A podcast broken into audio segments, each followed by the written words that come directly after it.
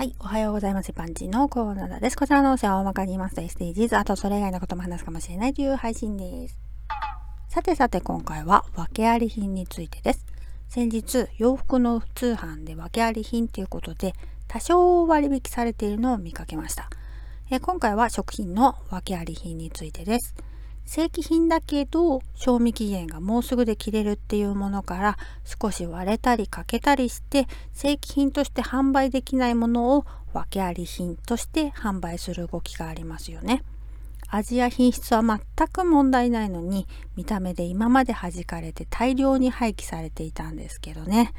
食品ロス削減につながるのはもちろんなんですが物価高騰の影響が大きい気がします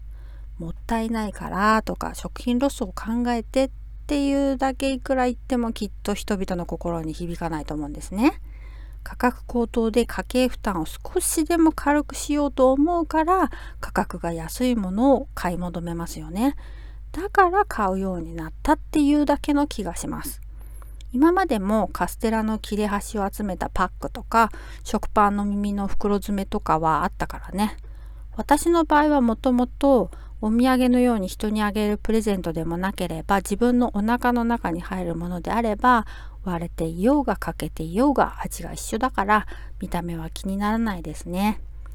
例えば大手菓子メーカーが製造過程などで欠けたり割れたりしたもの不揃いのものっていうのを不定期で店頭や通販サイトで限定販売をすると